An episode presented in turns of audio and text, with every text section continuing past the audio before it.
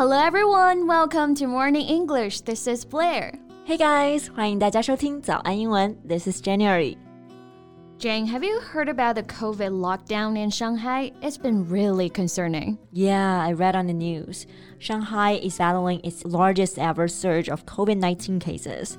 那最近呢，上海的疫情好像不是特别的乐观哈。不过好在全国各地都派了支援队去支援上海。Yeah, more than 38,000 medical personnel from other provinces have streamed in to assist with mass testing and contact tracing efforts and help with virus prevention efforts.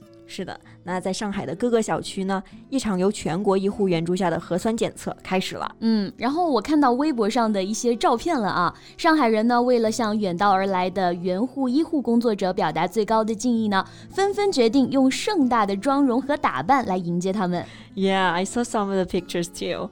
I heard that residents in Shanghai refuse to lower their standards just because they are in lockdown. 嗯，standard 就是标准的意思啊，lower one standards 也就是降低标准的意思。上海人的精致程度并没有因为疫情封锁而降低啊。Yeah, it seems like Shanghai residents have chosen to face the lockdown measures with as much positivity as possible by looking their best. yeah, Shanghai people do COVID test with ceremony. There were women in heels, even in gowns and even fur coats, and men in fitted suits and designer belts lining up for tests. 是的，我看到那些照片啊，核酸检测的队伍让人感觉仿佛是在时装周的现场。right.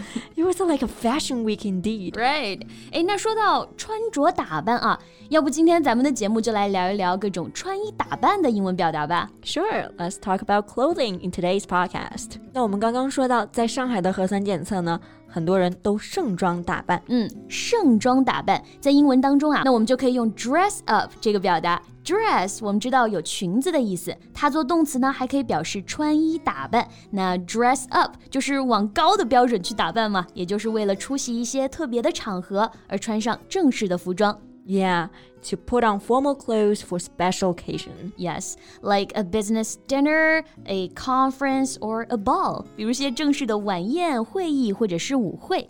So, have you been to occasions like this, Blair? 那你有出席过像这样的场合吗？Yeah, I've been to a ball like that. Everyone was so dressed up for it. Mm-hmm. And here, dressed up is an adjective. 那这个短语呢，不仅仅可以做动词，也可以做形容词。That's right. If someone is dressed up, they're wearing special clothes in order to look more formal than usual or in order to disguise themselves. So what did you choose to wear for the ball? 那你当时出席这样的正式舞会的时候，穿的是什么衣服呢？Well, I chose to wear a black gown. 我当时就是穿的一件黑色的礼服裙。 I bet you look dazzling. 我觉得贝贝肯定是当晚最亮眼的。Thank you. Well, after all, you can never go wrong with black. 我觉得啊，在不知道穿什么的情况下呢，选黑色肯定是没错了。嗯，That's true. 那我们刚刚说到一个词，gown，就是晚礼服的意思。A gown is a dress, usually long dress, which women wear on formal occasions. 对。 那其实礼服也分很多种嘛，比如晚会礼服就是 ball gown，婚礼礼服也就是 wedding gown。没错，那除了我们刚刚说的 dress up 表示盛装打扮，那其实还有一些词组或者说习语也有类似的意思。Right, and the one I've got in my mind is dressed to kill. Dressed to kill? Yes. Kill 是杀人的意思。It sounds a little bit dangerous. 虽然这个表达含有 kill 这个单词啊，但是跟杀人可是毫不沾边的。Okay, that's good to know. 我们开始说到 dress 是打扮好的，dressed to kill 意思可不是穿好衣服去杀人啊。yeah, it means wearing glamorous clothes intended to create a striking impression. Right. 就是打扮的引人注目，光鲜亮丽。And that's what people in Shanghai do when they show up for the PCR COVID test. 是的，PCR COVID test，也就是我们说的核酸检测。那即使在排队做检测，也要打扮的光鲜亮丽，dressed to kill。对啊，比如说我就看到新闻图片里面有穿西装去做核酸的，真是仪式感满满啊！哎，我也看到了，显得特别的正式。Men showed up in fitted suits and designer belts, lining up for the test. Right，西装就是 suit，穿西装打领带，dressed in suits and tie。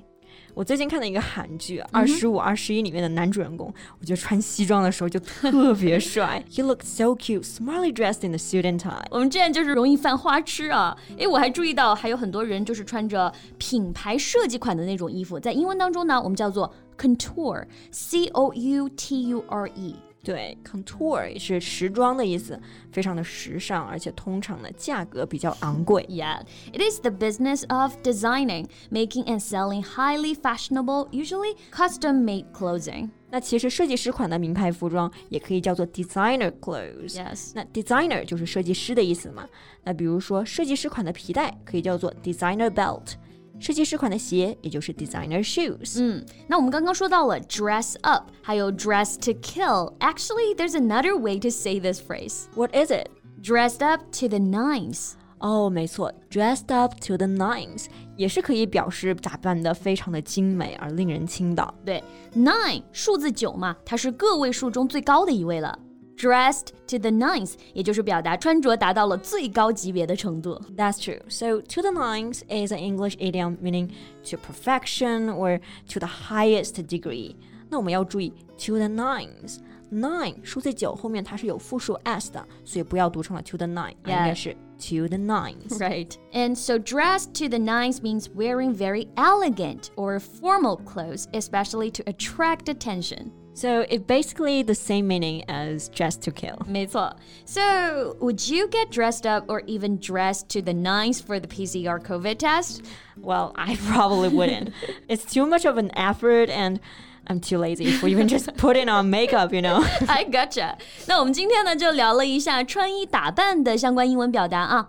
So thank you so much for listening. This is Blair. This is Jen. See you next time. Bye. Bye.